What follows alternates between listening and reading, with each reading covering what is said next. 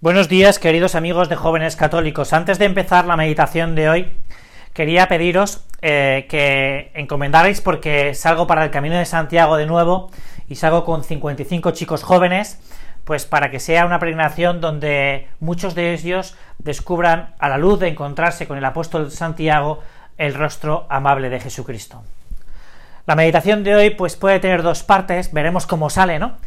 En la primera parte, que yo quería que fuera introductoria, pues me gustaría que consideráramos un poco lo que ayer nos relataba esa historia, ese relato fuerte que, han meditado tantos santos y tantos romanos pontífices de la historia del joven rico. Me parece que es una historia muy interesante y que debemos valorar, debemos situarla, ¿no? Debemos situarla un poco, ¿no? Primero debemos situarla porque hay muchos adjetivos de esta historia que nos puedan ayudar. El primer adjetivo en el que tú y yo nos deberíamos fijar, o por lo menos me he fijado yo, es que es un joven y es rico. Es decir, no es un joven fracasado, no es un joven que suspenda, no es un joven que no tenga perspectivas profesionales, no es un joven que, oye, es un joven, es un joven cuyo futuro es bastante halagüeño y tiene grandes posibilidades. Un hombre con grandes esperanzas y con grandes ilusiones y con un gran reconocimiento social, ¿no? Es, podría ser el típico chico, pues que todas están rendidas a sus pies porque, oye, porque tiene muchas posibilidades, ¿no? Es un joven rico que se encuentra con Jesús. Y es un joven rico que después del encuentro con Jesús, y esto no lo podemos olvidar, sigue con sus mismos bienes, con su misma proyección social y con sus mismas perspectivas profesionales. Es decir, Después de el relato con Dios, del encuentro personal cara a cara con Jesucristo, no cambia, no cambia su posición social. Es decir, sigue siendo un hombre rico y por tanto, a día de hoy, podríamos decir que un hombre con éxito. Y sin embargo, ¿qué nos dice el Evangelio?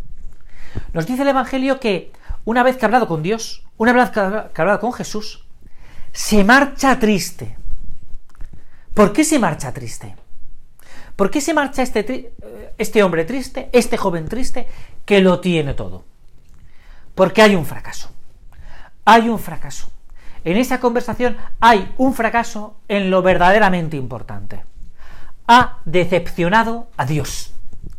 Jesús, que lo mira con cariño, esa mirada de la que tanto habla Santa Teresita de Lisieux, que lo mira con cariño, pues se encuentra que este hombre le decepciona y por tanto se produce un fracaso. Un fracaso en la vida de este hombre, que es el que se marcha triste. Yo siempre he querido pensar que al Señor también sería un poco triste, porque le dolería, le dolería, le dolería este no de este hombre, de este buen hombre, que podía haber sido un gran apóstol para el Señor. Mira la diferencia con otro joven. Este otro joven es un joven que está en las orillas de un lago, está con el negocio familiar, está remendando las redes con su padre y con su hermano, y Jesús también se encuentra con él. Mira, la situación es bastante parecida, porque este hombre, Juan, como bien sabemos que se llama, pues Juan tenía, estaba ahí con el negocio familiar, con lo que iba a ser la esperanza de su vida, la seguridad, su proyección profesional. Y Jesús le llama, le mira como al joven rico que acabamos de contemplar, y Juan lo que hace es que inmediatamente, cuenta el Evangelio, lo deja todo y sigue al maestro. Ahí no se produce un fracaso, sino que históricamente se ve un éxito. El éxito es lo verdaderamente importante, la eternidad, porque el nombre de Juan está escrito en el cielo y en la tierra. Y sin embargo, la historia de este joven que hemos contemplado al principio, no sabemos qué fue de él. Su nombre no sabemos dónde está escrito. Puede que después del encuentro con Jesús siguiera con sus mismos bienes, siguiera teniendo una buena posición social, pero hoy no sabemos quién es. No sabemos quién es.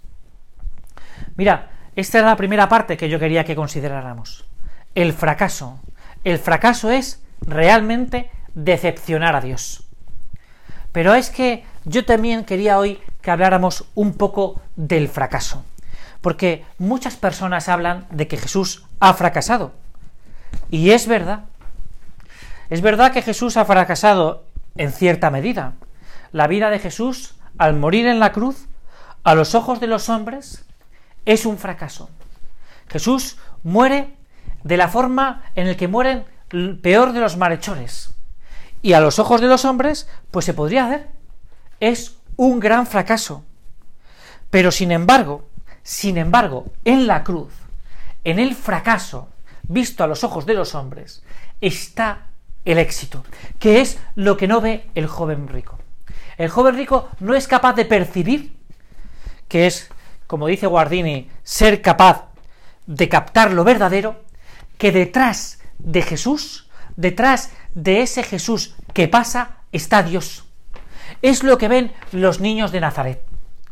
Los niños de Nazaret cuando están en la aldea ven que Jesús, que es el amor, es el que comprende sus disgustos, el que juega con ellos, el que levanta los castigos con sus padres. Y por eso los niños en Nazaret se alegran estando con Jesús. Dejad que los niños se acerquen a mí.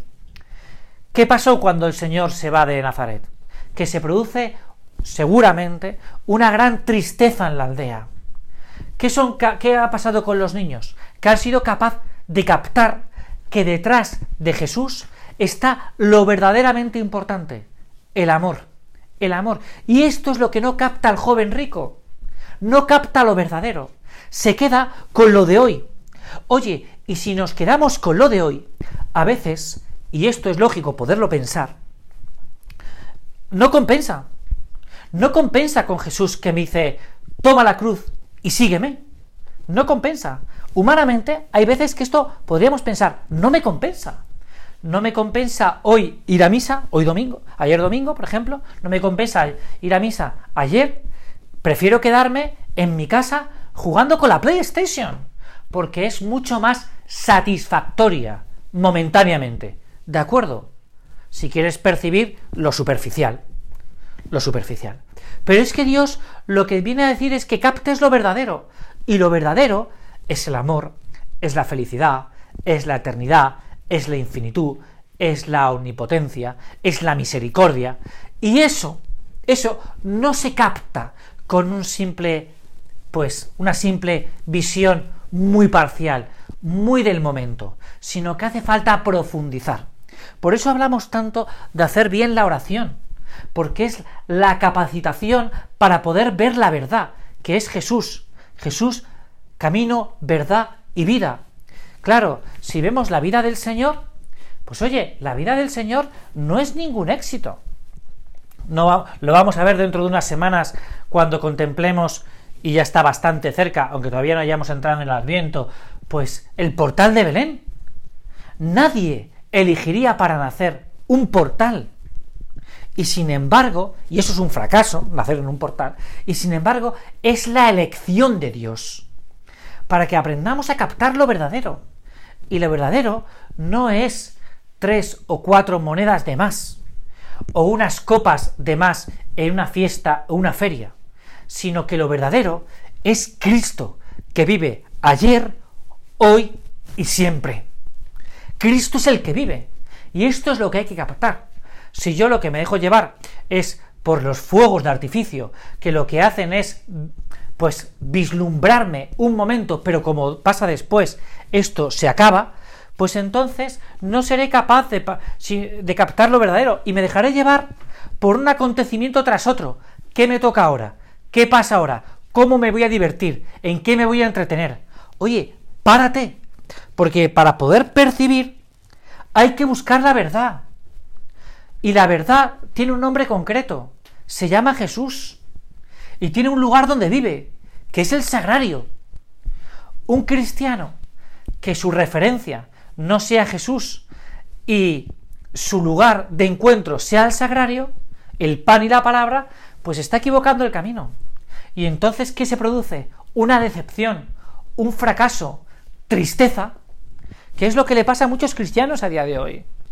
¿Qué les pasa? que están viviendo muy en el momento. Viven muy en el momento. Y entonces, pues no buscan los verdaderos manantiales de la gracia. Hay un momento que Jacques Philippe dice, y me parece que es muy acertada su afirmación, que el cristianismo no es una religión del esfuerzo humano personal, sino que es la religión de la gracia. Es decir, de Jesucristo. De Jesucristo. Claro, si yo lo que me dejo llevar es por el momento, pues entonces. Por eso te venía, te quería invitar a que, oye, retomes tu oración. Retomes tu oración, tu oración personal. Hemos empezado este mes de octubre, pues considerando la vida de una gran santa como es Santa Teresita de Lisieux, doctora de la Iglesia. Una mujer que de infancia espiritual, una mujer que, que lo que busca es, Señor, yo te quiero entregar mi libertad, te suplico que entregarte mi libertad para no desagradarte, le llega a decir, ¿no? En su oración sexta, ¿no? Más o menos es, porque te lo estoy citando de memoria, ¿no?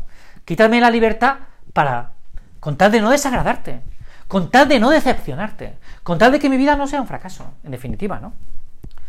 Bueno, yo quería terminar con un mensaje positivo, porque hemos hablado mucho de fracaso, de decepción, de tristeza, y, también hay una expresión que nos puede ayudar, que es que Jesús tiene que estar contento de cada uno de nosotros. Esto es una gran pregunta. Señor, ¿estás contento conmigo? Y te encontrarás, ¿eh? Te encontrarás, porque es así, que muchas veces Jesús, mirándote como mira a los santos, como nos mira a cada uno, sonreirá. Porque Jesús sonríe, sonríe a los que ama, sonríe a los que quiere como se ve en tantos pasajes del Evangelio, como el Señor está a gusto con los suyos. La delicia de Dios es estar con los hijos de los hombres, sale en la Sagrada Escritura. Bueno, pues vamos a pedirle al Señor, ahora ya al final, hoy me ha alargado un poco más, ¿no? De la cuenta, ¿no?